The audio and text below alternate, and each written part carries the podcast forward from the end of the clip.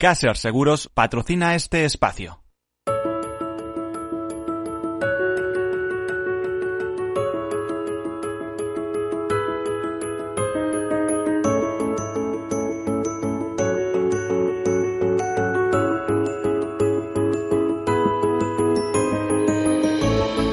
Tercer sector, un espacio para la economía social.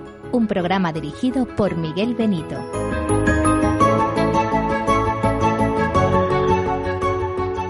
Buenas tardes, bienvenidos, bienvenidos a Tercer Sector, el programa en el cual en clave solidaria y social hablamos de economía. Es el programa de las asociaciones, de las fundaciones, de las ONGs. Ya saben que para ser ONG hay que ser antes asociación o fundación. Es el programa también de mutualidades, mutuas, cooperativas, de economía social, una estrella rutilante en la Unión Europea, una estrella que ya hizo mucho en la anterior crisis, en el año 2008, creando puestos de trabajo, eh, en fin, en un momento con problemas. Tenemos que tener en cuenta que en España la economía social pues supone algo así como 43.000 empresas y algo más de 2 millones de trabajadores. 13 millones de trabajadores en la Unión Europea. Son datos de CEPES, de la Confederación Española de Empresas de Economía Social. La economía social que está basada en la, eh, pues en la eh, en, la mutualización también, de alguna manera. Eh, ¿Qué entendemos por tercer sector? Pues empresas que no son gubernamentales, sino que son privadas, pero que no tienen beneficios, o mejor dicho, el beneficio que obtienen lo reinvierten en el fin fundacional, que normalmente coincide con algo de interés general, como es la acción social, la cooperación internacional, la defensa del medio ambiente, etcétera, etcétera es eh, la solidaridad, en definitiva, mercantilmente organizada, lo que pasa que con otros fines, porque ese es un, es un término que también se adapta mucho al seguro, lo que pasa que es una, en el caso del seguro, está mercantilmente eh, organizada, pero para quien pueda pagarlo. En este caso no, ¿eh? es simplemente se organiza y se da, y claro, por supuesto, con la contribución y aportación de tantas y tantas personas. En España hay más de 6 millones de voluntarios y eh, una economía social, eh, un tercer sector social, pues eh, digamos que pujante en cuanto a número de organizaciones, de ONGs que actúan, no tanto por la dimensión de esas ONGs. Pues, bueno, esto a modo de introducción. Y ahora, a modo de entrada, pues diremos que una de esas grandes organizaciones que nos demuestran que se puede hacer mucho más y que se puede, que puede haber mucho, eh, hay mucho cuando se hace historia y se tiene tamaño, pues eh, lo tenemos en, en, con el ejemplo de United Way. Eh, por ejemplo, es una organización, una ONG, constituida en Estados Unidos, con 130 años de historia, con 3 millones de voluntarios que colaboran alrededor del mundo, presente en 40 países y 1.800 delegaciones. No sé si Marina Fuentes, que es CEO de United Way España, que nos está escuchando, estará de acuerdo con esto que digo. Eh, buenas tardes, Marina. Sí, sí, estoy de acuerdo. Lo único, aclarar que, que las 1.800 delegaciones, cada una es fundación en su país. O sea, nosotros eh, desde que se fundó en 1887 el, el primer United Way, que entonces no se llamaba así, se llamaba la Caja de la Comunidad. Y no sé si te acordarás del Monopoly, pero eh, esa donde caías y tenías que dar dinero, ¿verdad? Pues, pues esa era la Caja de la Comunidad. Y... A ver, siento curiosidad porque me profundices un poco en United Way. ¿Esto fue una creación presbiteriana, como por ejemplo? No, para nada. Fíjate, fíjate, fíjate que fue además de lo más y te juro que no es un chiste, ¿eh? es la historia de nuestra organización. En 1887 en Denver eh, fundaron la Caja de la Comunidad, el primer United Way, una ama de casa, un rabino, un sacerdote católico, dos ministros protestantes se unieron y dijeron cuál es nuestra misión en, ¿no? en, la, en la sociedad, en la comunidad, es ayudar al prójimo. Entonces tenemos que empezar a hacerlo de una manera más efectiva y más eficaz.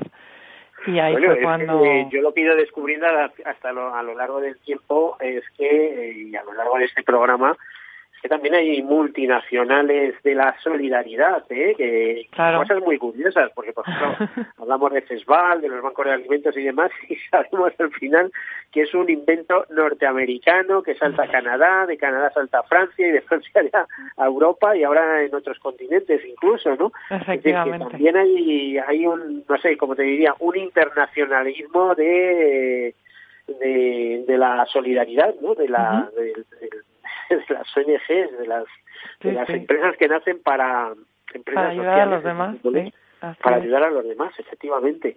Bueno, ¿y qué estáis haciendo? Yo casi antes de entrar en, la cuestión, que ahora mismo es eh, todo relacionado con la situación que nos ocupa, me gustaría que me, me, me hicieras una descripción de United Way. Pues mira, United Way eh, lo que busca es movilizar el poder solidario de cada comunidad en la que se encuentra. Eh, actuamos a nivel local a pesar de que seamos una multinacional, como decías tú, ¿no? De, de ayudar a los demás.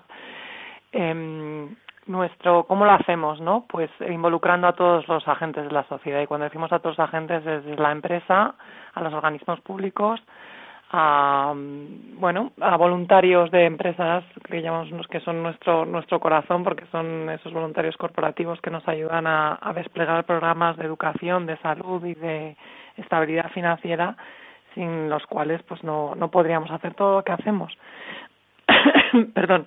Básicamente al final nuestra nuestra nuestro negocio es el impacto no el mayor número de impacto y, y poder ayudar al mayor número de personas entonces, bueno, pues United Way creció tanto porque cuando empezó allí en Denver, Colorado, empezaron por, por involucrar a las empresas, ¿no? Y a esas empresas se les iba y se les pedía ayuda económica y, y, de, y, de, y de mano de obra porque al final la, la, la, empresa es el motor económico ¿no? de, de una comunidad. Entonces inventaron la nómina solidaria, y al principio pues se pasaba un saco a final de mes donde la gente echaba la calderilla lo que fuera no un poco como el cepillo de las iglesias. Pero luego se fue profesionalizando y entonces eh, hay un descuento que la gente decide en tenemos 60.000 socios corporativos en el mundo.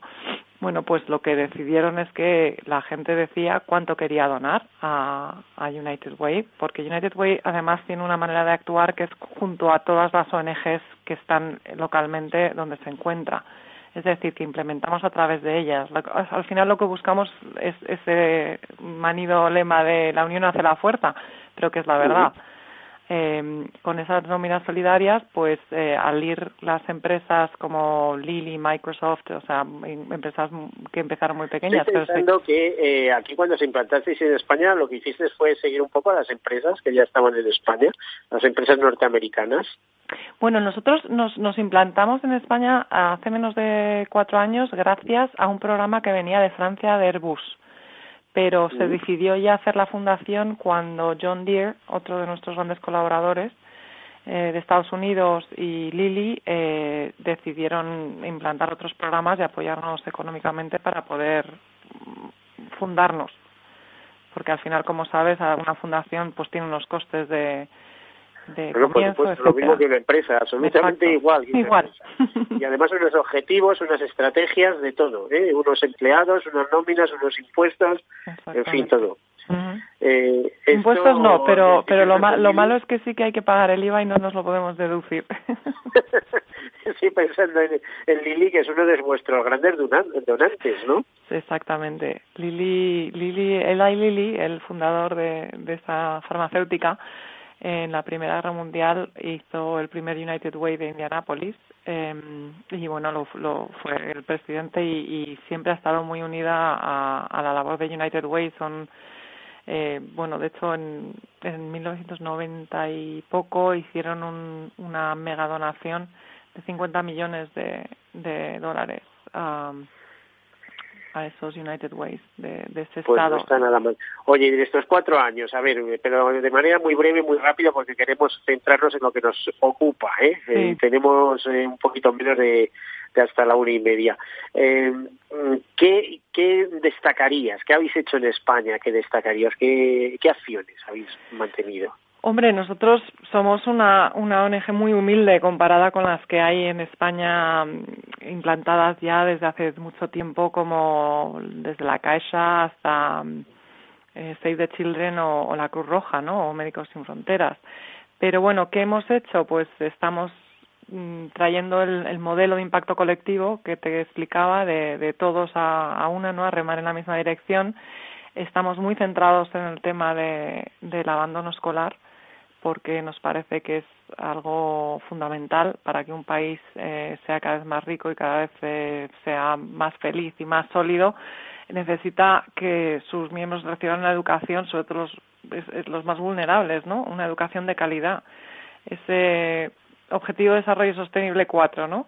Porque si no, eh, al final estás abocado a la pobreza, siempre vas a tener unos trabajos muy inestables, muy precarios y junto a las empresas pues tenemos esos programas puestos en marcha que obviamente ahora eh, algunos estamos pudiendo hacer online pero pero que se han paralizado claro.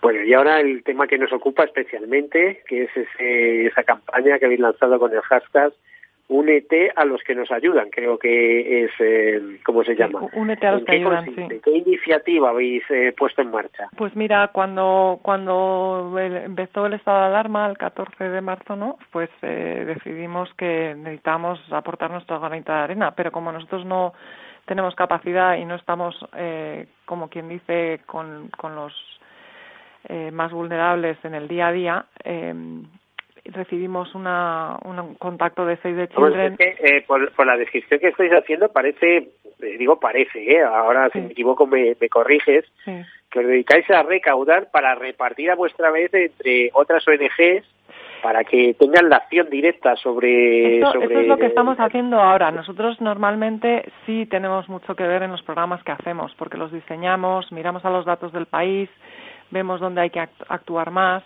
involucramos a las empresas y a ONGs a, dar respuesta a esos problemas, ¿no?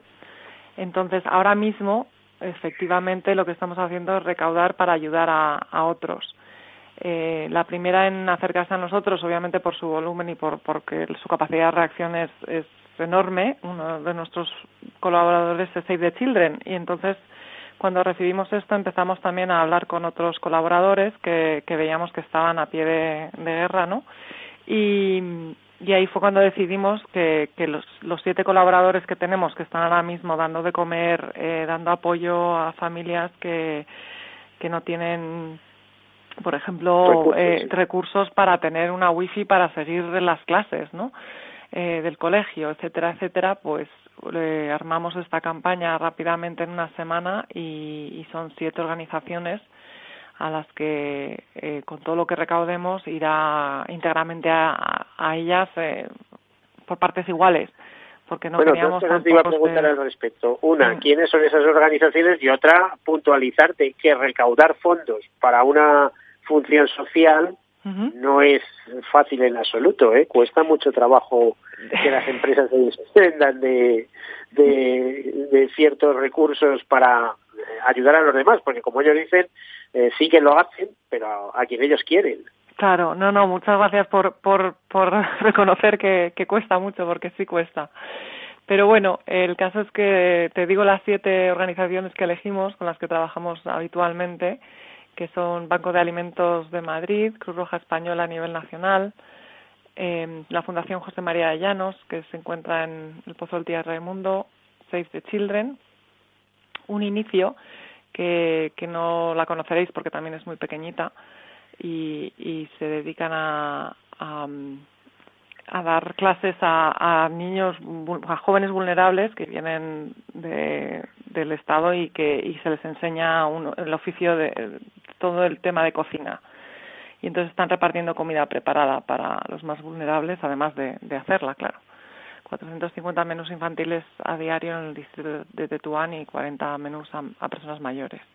Y luego YMCA, que es otro de nuestros partners que también en Estados Unidos, como sabes, son, americanos, ellos sí que llevan 30 años en España y en Madrid pues cuentan con cuatro centros de atención y estamos dando apoyo a 310 familias, unas 1.500 personas.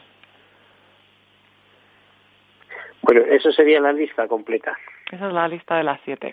Estamos de las siete en esta campaña bajo el hashtag Únete a los que nos ayudan.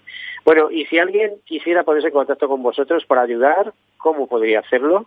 Pues mira, eh, puede entrar en nuestra web unitedway.org.es y dar al botón de dona donde explicamos todas las, bueno, todo lo que estamos haciendo y ahí puede decidir pequeñas donaciones y grandes, bueno, las grandes por supuesto, pero las pequeñas donaciones. Esas son las pequeñas donaciones. Las grandes, las grandes nos llaman directamente a, al, nos mandan un correo, nos, nos contactan a través de la web también o, nos, nos llaman y nos bueno eh, ojo Marina que yo como periodista que procede del mundo del seguro siempre digo lo mismo ¿eh? pequeñas cantidades pueden llegar a convertirse en grandes claro no no si eso eso siempre ha sido la idea de, de la nómina solidaria que te comentaba no al final pues si todo el mundo pone un euro o dos imagínate a dónde a dónde se llega. Por eso no donantes como Lili que que han decidido donar 100.000 euros a esta campaña y luego además decirle a sus empleados que por cada euro que ellos donen ellos lo igualan que es algo que también es muy habitual en Estados Unidos, pues pues al final es, es eh, de eso de eso se trata que, que al final un, un euro cada persona si tienes 22.000 empleados o 30.000 imagínate al mes lo que lo que significa un euro de mucho dinero sí, mucho dinero. Mm. Marina, a ver, me salgo un poco por el ángulo, no tanto para hablar de vuestra campaña, sino, por ejemplo, tú ahora mismo, desde tu ONG, ¿cómo verías la consecución de los objetivos de desarrollo sostenible, el, el seguir avanzando en la Agenda 2030 con la situación que tenemos? ¿Todo esto que está sucediendo supone un frenazo desde tu punto de vista? Pues, hombre, menos en el del medio ambiente, que quieras que no ahora mismo estás el gran beneficiado, menos mal, pero claro, la, la, la preocupación es la vuelta, ¿no? Y como decían los ministros de medio ambiente europeos, que no se que no se quite el ojo de, de este tema, ¿no? Pues mm, ya, hay, hay días que pienso que, esto va a servir para que la gente se sensibilice más y que vea los problemas que, que tienen los más vulnerables y que al final afectan a todos. No sé si leísteis una columna que sacó Bill Gates eh, el domingo hablando de que al final eh, a todo esto hay que hay que enfrentarse unidos, ¿no? Él es un gran un gran ah, bueno donante de United Way bueno desde sus padres porque sus padres eran miembros de patronatos de, del United Way de, Seattle donde ellos vivían. Y él siempre ha crecido con con esta idea no eh, y bueno, pues yo creo que al final esto, si, si sirve para que la gente tome mayor conciencia de que al final los objetivos que, que necesitamos hacer es ayudarnos y sobre todo a los más vulnerables, que al final es lo inteligente, porque es que no, no hay otra. Marina, lo que parece es que, bueno, más unidos sí, pero unidos desde la diversidad. También esto me recuerda un poco al, al, lema de la Unión Europea, ¿no? De mm. unidos en la diversidad. Es decir, mm. sí, sí, tú te unes con todo lo que quieras, pero el que tiene, tiene y el que no tiene, no tiene. Y esto eh, era algo que ya dijo Cervantes en su momento. no, claro, o eh, sea, es, es verdad que, que, bueno, todo el mundo dice, no, esto, este virus afecta a todo el mundo, pero igual, pero no es cierto obviamente la gente que, que no tiene recursos no tiene que comer, no tiene que una wifi para poder mm, y acceso a la salud, acceso a la educación, eh, acceso a la información que como tú dices simplemente un ordenador, una wifi, un, una conexión, en fin, eh, no todo el mundo tiene las mismas posibilidades. Mm eso que en España podemos, eh, diría, presumir de sociedad avanzada con todos los fallos, etcétera, pero sociedad avanzada, pero es que pues, hay que mirar cómo está el resto del mundo también. Aún así, exacto, aún así necesitamos todos trabajar en, en, en todo lo demás, en lo nuestro, en lo local, pero, pero también pensando de una manera global, que al final en esto estamos todos juntos y la casa es la misma. Bueno, Marina, a ver, vamos a ver, tenemos el último minuto prácticamente, así que lanza el mensaje que quieras, ¿eh? porque hasta aquí hemos llegado. Tenemos que pues, dar paso luego a otras entrevistas. Pues daros las gracias por, por, ¿no? por dejarnos contar nuestra campaña, animar a la gente a que entre en la web o que ponga el hashtag Únete a los que ayudan y repite, repite la web, por favor. La, la web es eh, United Way, u n i t e d w a y punto org punto es y ahí pueden ver eh, el botón de dona y ahí les explica la campaña y si se animan a, a, unirse pues lo agradeceremos muchísimo porque estarán ayudando a muchísima gente. Bueno, pues es una eh, bueno una iniciativa a tener en cuenta como otras muchas que se están poniendo en estos días. Pero bueno, y agradecer que en estos instantes eh, lancéis esta campaña con el hashtag Unete a los que nos ayudan. Marina Fuentes, CEO de United Way España, muchísimas gracias por acompañarnos. Al revés, gracias a vosotros, Miguel. Bueno, pues eh, gracias, hasta luego. Pues nada más, hasta aquí vamos a hacer una breve pausa, luego continuamos con más temas de interés, de también de iniciativas que se mueven además alrededor de todo lo que está sucediendo y de colectivos vulnerables o personas con necesidades especiales. Vamos a hacer una breve pausa, enseguida continuamos.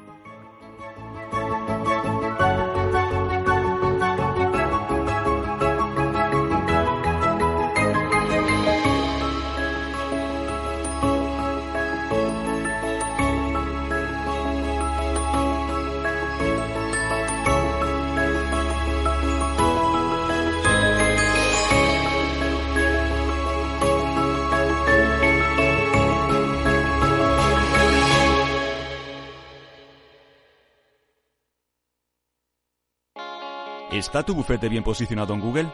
El 77% de usuarios buscan los servicios que necesitan Internet. Si no te encuentran a ti, encontrarán a tu competencia. En comunicación jurídica llevamos 20 años ayudando a dar visibilidad a empresas del sector legal. Web corporativa, estrategias publicitarias, marketing en redes sociales. Infórmate en comunicacionjurídica.com o en el mail info arroba comunicacionjurídica.com. Comunicación Jurídica. Hacemos visible tu despacho. Hablar de mentoring es... Juanjo Valle Inclán Bustamante, mentor y responsable de personas y valores en Mediapost. Mentoring es una relación entre personas, con todo lo que ello implica. Supone compartir, ayudar, confiar, respetar, estimular. En el mentoring hay experiencia y aprendizaje y se basa en el compromiso, en la coherencia. Un programa de radio realizado en colaboración con la Red de Mentoring de España. Todos los lunes a las 10 de la mañana en Capital, La Bolsa y la Vida, con Luis Vicente Muñoz y Julio Rodríguez. Puedes escuchar las mejores experiencias de mentoring en podcast. Decenas de personas las comparten contigo en la web de Capital Radio. Hola, soy Leopoldo Abadía, autor de La Crisis Ninja. Tengo 86 años, 12 hijos, 50 nietos y una bisnieta. A mi edad, y con tanta gente en casa, siempre he pensado que era imposible conseguir ahorrar. En mi familia, lo único que crecían eran los gastos. Sin embargo, ahorrar quizá es mucho más sencillo de lo que crees. Finambes.com. Carteras diversificadas de fondos de inversión a un solo clic. Tercer sector. Un espacio para la economía social. Un programa dirigido por Miguel Benito.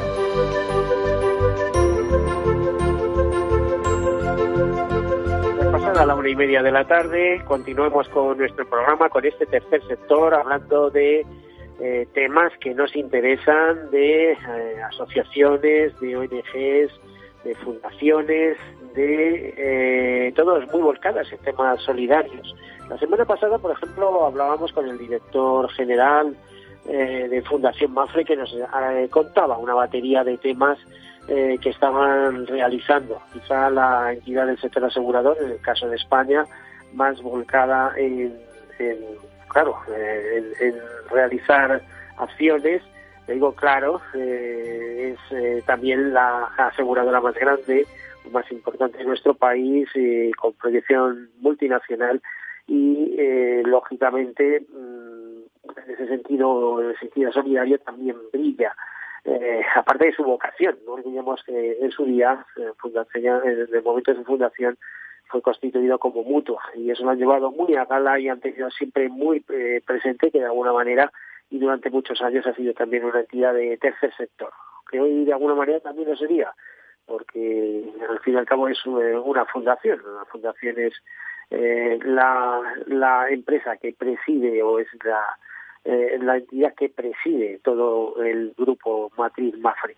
Bueno, mm, para hablar de un tema específico eh, que nos dejamos un poquito en el tintero el otro día, tenemos con nosotros a Mercedes Sanz, que es la directora del área de seguros eh, de eh, Fundación Mafre. Mercedes, buenas tardes.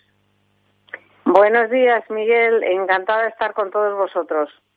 Bueno, como quieras, ¿eh? me da igual que digas buenos días que buenas tardes. Ya sabes aquí lo de las comidas, como decimos, no somos franceses, no somos ingleses. Eh, Mercedes, eh, una acción que estoy llevando a cabo, pero que la queréis difundir porque eh, estoy dispuestos a ayudar a la gente que lo necesite psicológicamente, simplemente con saber que tienen un problema y vosotros os ocupáis, ¿no? ¿Qué, ¿Qué es lo que estáis ofreciendo? Nosotros lo que estamos ofreciendo es un plan de apoyo psicológico para los familiares de los fallecidos por COVID-19. Eh, somos conscientes, tenemos ya muchísimos fallecidos, superan ya la cifra de los 18.000 muertos y lo que queremos dar es una ayuda, porque en estos momentos eh, de duelo que se están viviendo, donde no se han podido despedir, donde no han podido ver a sus familiares eh, cercanos, pues esa ayuda y ese apoyo psicológico.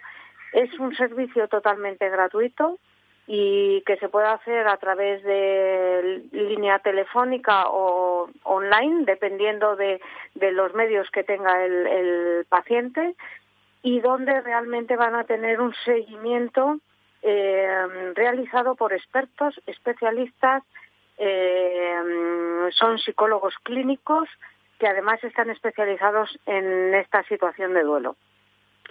A ver, una pregunta, ¿Tú no crees o no piensas a ver, te iba a decir, ¿no, ¿no piensas que a la gente le cuesta un poquito de trabajo eh, ante esa situación el buscar ayuda externa?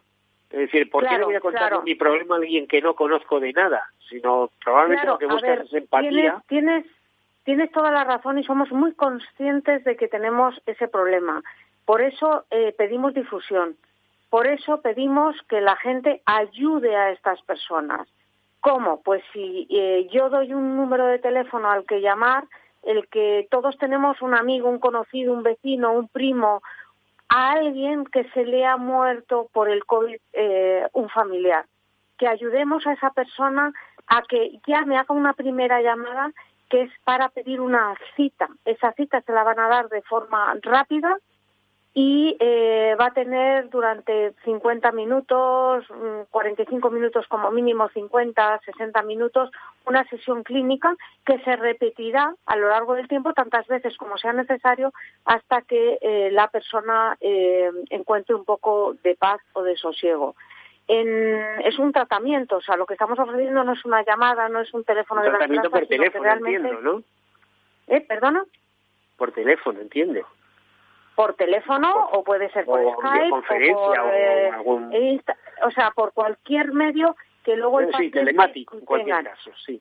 Es importante es importante ver que el primero hay que llamar efectivamente y eso es lo que estamos pidiendo ayuda para que la gente que conozca a su vez a gente que haya perdido algún familiar le haga llegar el teléfono y le ayude a eh, pedir esa primera eh, cita es verdad que en esa ¿cómo se puede poner en contacto con, con vosotros en este caso? Pues es a través de un número de teléfono. Es el, yo te digo ya si quieres el número de teléfono. Sí, sí. Los oyentes espero que tengan dónde apuntar. Es un 91 310 1455 en un horario que va de lunes a viernes de 9 a 9 de la noche ininterrumpidamente y los sábados de 10 a 2 de la tarde. En, en esta llamada... Repito el teléfono 91 310 1455, ¿no?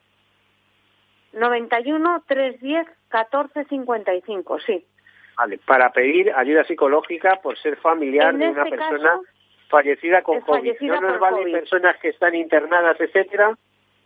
No, en este caso nos hemos tenido que centrar porque el, el número de psicólogos necesarios, a nosotros estamos acudiendo a los familiares de los 18.000 fallecidos por COVID. Entonces, eh, ese es el, criterio de esta ayuda en concreto para los familiares de los fallecidos. En esa llamada primera van a pedir la edad del, paciente, algunas condiciones, porque el, psicólogo clínico que va a atender dependerá de si es una persona, si es un adolescente, si es una persona ya madura, si es eh, una persona eh, de edad avanzada para buscar la mejor eh, terapia que le puedan dar a esta persona. Bueno, pues ahí queda el mensaje. Eh, Mercedes San, directora del área de seguros de Fundación Mafre, muchas gracias por hablarnos de esta iniciativa y a ver si en un próximo programa podemos tratarla de manera más extensa, sobre todo ya con, con resultados. Con especialistas. Yo creo que con especialistas que puedan hablar de las llamadas que están recibiendo, de cómo, eh, de cómo están ayudando, de cómo se lo están encontrando. Eh, para esto tenemos el respaldo del grupo Luria, que es un grupo ya reconocido, de mucha trayectoria, de mucho prestigio, eh, y bueno, pues la verdad son ellos los que saben de, de psicología y los que saben de duelo y saben ayudar a la gente. Fíjate, Mercedes, eh, eh, eres eh, una buena amiga y te comento que tenemos que pasar a otro tema, que otro tema de gente que también está necesitando ayuda. Y vamos a hablar con ello con Andrés Navarro, que es neuropsicólogo de la Fundación Alzheimer España, porque ¿qué está sucediendo con las personas con Alzheimer España, con Alzheimer en estos momentos, en este encierro, en esta cuarentena? Andrés Navarro, buenas tardes. Hola, buenas tardes, Miguel. ¿Qué tal? Un placer estar contigo. Oye, eh, ¿qué problema tenéis o habéis detectado desde Fundación Alzheimer en España? ¿Qué os dicen vuestros asociados? ¿Qué está ocurriendo? ¿Cuál es la situación de este tipo de enfermos en estos momentos cuando para ellos es tan importante salir o ir a los centros de día para no perder, etcétera, etcétera? Claro, ese es un poco el, el, origen de la problemática. Pues las personas afectadas de Alzheimer son personas con necesidades muy específicas muy acostumbradas a esa rutina, muy fuertemente adheridos a la rutina diaria de, salir, de hacer actividades, de tener esa estimulación. Claro, de repente un confinamiento en el que cambia bruscamente su rutina normal, que ellos mismos no saben muchas veces explicarse bien qué está ocurriendo ni por qué está pasando, eh, pues que pues que evidentemente la desorientación se hace mayor, se incrementa, pues las necesidades que antes se veían cubiertas dejan de verse tan cubiertas, las personas encargadas de cuidar a las personas afectadas pues se ven bastante solas en este proceso de cuidarlas, entonces los recursos disminuyen. Y bueno, pues... Eh, y además un enfermo de Alzheimer, como tenga un poquito avanzado, pues ya sabes que eh, la gente con Alzheimer tiene, a ver, eh, tiene ratos de lucidez y eh, ratos que, que no la tiene, o, o, vuelven a la infancia y recuerdan cosas que te parece increíble, que, que las tienen ahí almacenadas en la memoria pero lo que sí es verdad es que es muy duro cuidar a un enfermo de Alzheimer. Eh, eh, entonces pienso en los familiares o en los cuidadores que están con ellos en, sus casas, pues tiene que ser bastante duro, ¿no? No poderse dar eh, un, pequeño respiro o, o, poderle dar un paseo, no sé. Eh, si, por ejemplo, puedo contar mi caso. Yo vivo eh, con una persona que tiene una depresión profunda y para ello, para ella, por ejemplo, en este caso, el no poder eh, salir a la calle y ver el sol y ver las plantas eh, es tremendo, es devastador. Ya veremos cómo salimos de todo esto. Pues sí, esa es la, esa es la realidad, la verdad. Y, y la verdad es que no parece que a nivel de administración se vaya trabajando a la suficiente velocidad como para poder suplir estas necesidades, pero desde luego que sí, que es terrible y para los cuidadores pues, pues igual, te puedes imaginar. Eh, se ven bastante solos ante esto y, y es complicado. Mm. Eh, Andrés, entonces, ¿qué necesidades eh, planteáis? Si tú tienes que plantear algo, por ejemplo, al gobierno, decir, oiga, eh, también necesitamos ayuda, porque eh, de todos modos todo el mundo está pidiendo ayuda al gobierno. Así que, directamente, eh, como no puede llegar a todas partes, pues vosotros como fundación, como ONG, etcétera, ¿qué, qué me estáis planteando? ¿Cómo podéis ayudar? Eh, oíamos, por ejemplo, de Fundación Mafre, pues intenta prestar, eh, o bueno, eh, sea comprometida a prestar atención psicológica a los familiares y allegados de las personas fallecidas con COVID. También sabemos, por ejemplo, que el sector asegurador eh, pues eh, ha ideado una indemnización de 30.000 euros por persona fallecida que pertenezca a estos profesionales de primera línea, ¿no? que están, que trabajan en nuestros hospitales, etcétera. Eh, yo sé que los, los medios de Fundación Alzheimer son más limitados, por supuesto que son muy limitados, pero ¿qué, qué proponéis? ¿Qué, podría eh, ayudaros? Eh, ¿Qué propuestas tenéis? No solamente visualizar el problema, sino cómo mm, esta sociedad de alguna manera puede contribuir a paliarlo. Eh, bueno, eh, primero, nosotros como fundación pues eh, proponemos más o menos lo que has explicado de otras entidades, es decir, queremos que haya una continuidad en cuanto a los servicios que prestamos y telemáticamente tratamos de seguirlos prestando, que no haya mucha diferencia, ¿no? Asesorar en dudas, eh, atender psicológicamente, proporcionar ejercicios de estimulación física, cognitiva, el estar ahí como, como punto de referencia y estar siempre apoyando y que no se sientan solos y menos en, en, Por ejemplo, en, tu caso, Andrés, que tú eres sí. especialista en, en personas con Alzheimer y neuropsicólogo. Ahora mismo estás atendiendo muchas consultas de, personas. Pues eh, más o menos al mismo nivel que cuando, cuando estábamos físicamente en la, en la sede y estaba abierta. Eh, digamos que la atención es más o menos fluida, es continua. Tratamos de tener varias vías de acceso abiertas y direccionales todo el tiempo con las personas afectadas y cuidadores. Entonces, bueno, van surgiendo cosas, van eh, y bueno, pues vamos haciendo la medida que van apareciendo nuevas, nuevas necesidades. Tú fíjate, el tema de cuidadores, qué importante, o sea, porque estamos diciendo, las personas mayores no pueden salir a casa eh, y les tienen que llevar las cosas, pero imagínate un cuidador que es un hijo o es un hermano, es con 40 o, 50 años y que mm. tiene una persona al lado que no tiene por qué ser absolutamente mayor, aunque la Alzheimer aparece en edades mayores, pero bueno, eh, puede tener 60 años o 65 que sufre un proceso de Alzheimer y sabe que no se puede quedar sola. No se puede quedar sola, entre otras cosas, porque si tiene que calentar eh, algo en un fuego, pues es capaz de poner el plato directamente en el fuego, de poner una cazuela, ¿no? Eh, no puede dejarle solo. Eh, ¿Cómo le podemos ayudar a esas personas? Eh, la gente que está cerca, ¿cómo puede hacerlo? ¿Le, le pueden pues llevar las cosas que necesite, los productos de primera necesidad? Eh, ¿Pueden recurrir a vosotros? ¿A dónde puede dar la voz de alarma, por así decirlo? es importante primero que la red de apoyo que esa persona tiene, de amigos, familiares, etcétera, siga de alguna manera apoyando, es decir, siga habiendo una comunicación diaria, eh, que evidentemente, pues, pues medidas de protección no tiene por qué ser física, pero puede ser telemática. Y, hay que apoyar sobre todo a, nivel logístico, por una parte. Es decir, como tú decías, pues en, aprovisionar, en comprar cosas, en, en, estar para las necesidades que puedan tener, siempre y cuando se respeten todas las pautas.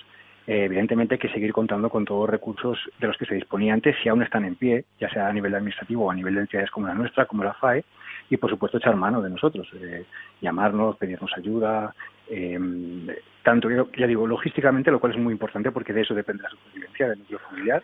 Como vosotros, Andrés, logísticamente estáis en contacto con otras organizaciones que puedan resolver problemas de logística, por ejemplo, a los que vosotros no llegáis, pues, por ejemplo, distribución de alimentos o que de, algún restaurante le acerquen la comida, etcétera, etcétera?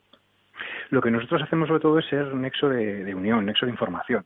Y sí que tratamos por nuestra parte, por nuestra cuenta, de informarnos muy bien de qué hay disponible, de qué, a qué, recursos eh, pueden echar mano estas personas afectadas y en el momento en que nos solicitan esa ayuda nosotros les informamos, les asesoramos, intentamos darles información que les sea productiva, que les sea que sea fidedigna, que les sea útil eh, sobre todo eso, pues tener ser un canal de información para ellos, para poder aglutinar eh, y luego presentarles eh, los servicios que puedan atender a sus necesidades. lo que es complicado, Andrés, no sé si estarás de acuerdo conmigo, es que mm.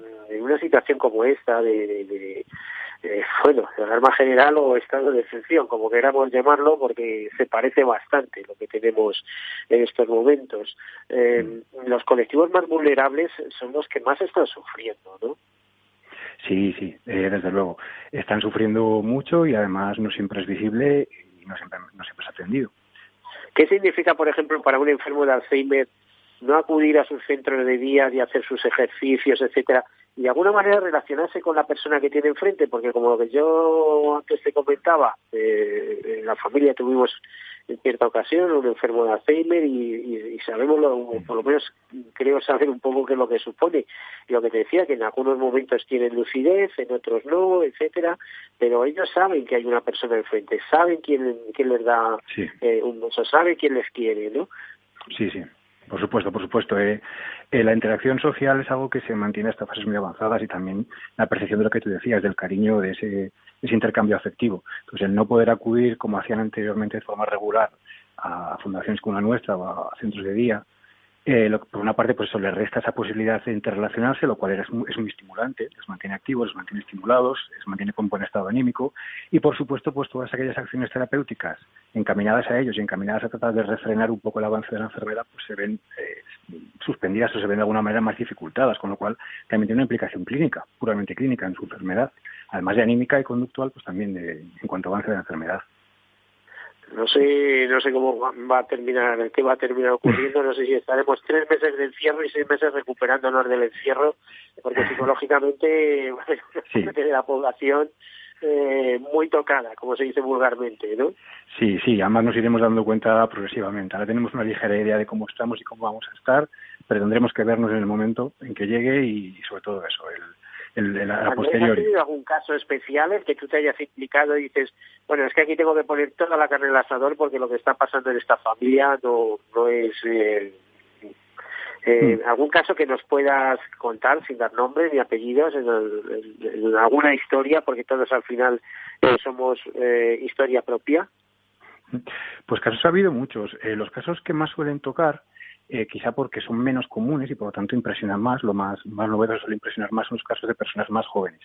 Aquellas familias en las que un padre o una madre, todavía en edad relativamente joven, en edad de, seguir trabajando, se ve de repente afectada por la enfermedad y cambia de golpe toda la dinámica del organigrama de la familia, no hay una buena aceptación, eh, hay un montón de reacciones psicológicas asociadas, muy mala aceptación por parte de la persona, eh, y ahí sí que hay muchísimo que trabajar y muchísimo que ajustar tanto a la persona como a la familia. La verdad es que... la persona afectada, digamos, mm. para retrasar eh, los, eh, los efectos de la enfermedad todo lo posible, ¿no? Claro, claro, y también porque el, una persona cuanto más joven es, mm, por así decirlo, mayor plan de vida tiene, ¿no? Mayor futuro le espera, mayor cosas sí, tiene pensamos que la vida es cosa de viejecitos, pero ahí quien le pilla también a los 40 años. Eso es, eso es, eso es. Y claro, ahí vemos afectada pues el plan de vida, no solo de la persona que está afectada, también de su pareja en el caso de tenerla y también de la familia más extensa, de los hijos, hijas, etcétera. Hay muchísimo que trabajar, hay mucho que reorganizar, mucho que ajustar y es, los golpes más duros, porque como digo, todos tienen los mismos derechos, eh, ya sean más jóvenes o más mayores, pero claro, es más esperado que ocurra en gente mayor y cuando ocurre en gente joven, pues siempre a uno eh, no puedes evitar que te impresione un poquito más y que te toque un poquito más. Mm. Bueno, la verdad es que sí. Eh, ¿Qué consejos podrías lanzar? Eh, nos quedan apenas unos minutos, pero ¿qué consejos podrías lanzar para todas aquellas personas que, que se tienen que quedar en casa, como todos, pero que encima están conviviendo pues con un familiar con Alzheimer? ¿Qué, ¿Qué sería, qué podrían hacer? Desde luego me consta que vosotros dais cursos a los familiares sobre tratamiento de este tipo de, personas, pero no vendría mal que todos los conociéramos. Sí, bueno, pues las recomendaciones las hay desde las más lógicas y sencillas, como es el comer bien, el dormir bien, una buena higiene de sueño, acostarse y levantarse bien, como el hecho de mantenerse activo y ocupado, tanto la persona que cuida como la persona cuidada, hacer sus actividades eh, mentales, cognitivas, para no perder no perder, intentar mantener. Y lo que es fundamental, la palabra clave en todo esto es la rutina. Eh, mantener las rutinas que se tenían hasta la fecha en la medida de lo posible y crear unas nuevas adaptadas a la situación y hacer todo más o menos a la misma hora todos los días para dar un marco de referencia a la persona afectada y colaborar a que no se desoriente tanto ya que tenga mayor capacidad de predecir el día a día, de menos eh, riesgo de verse sorprendida, por tanto menos riesgo de experimentar ansiedad o de problemas conductuales. Eh, que no olviden los medicamentos, a lo mejor algún juego Que, que, les haga eh, esforzarse o forzar la memoria. Eso es. Y muchas veces no tienen por qué ser juegos dirigidos. Hay, hay, juegos que sí que están hechos, pensados para hacer estimulación mental, pero hay otras actividades que son más cotidianas y muy fáciles y agradables de realizar, como ver una película y comentar algo de la película, o hacer, eh, hacer un dibujo juntos, cosas de ese estilo que también eh, resultan muy estimulantes y también colaboran a ese vínculo afectivo y al, vamos, al mejor bienestar de la casa en general, de las personas involucradas.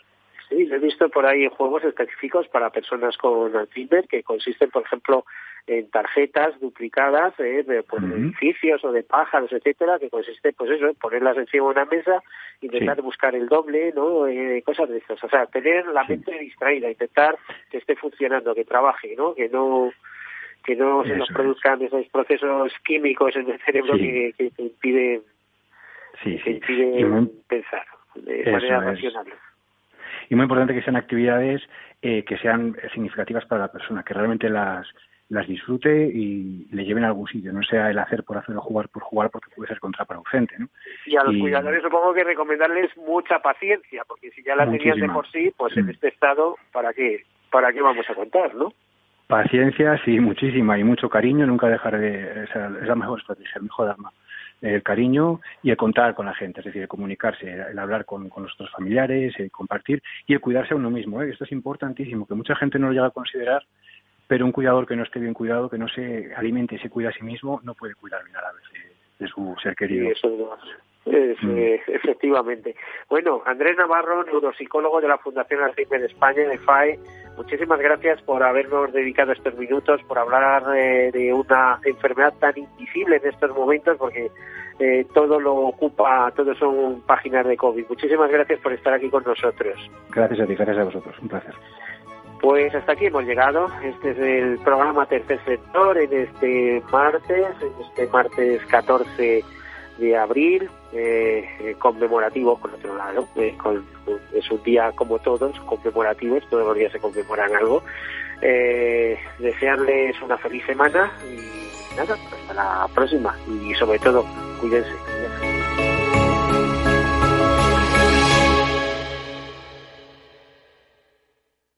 Caser Seguros ha patrocinado este espacio.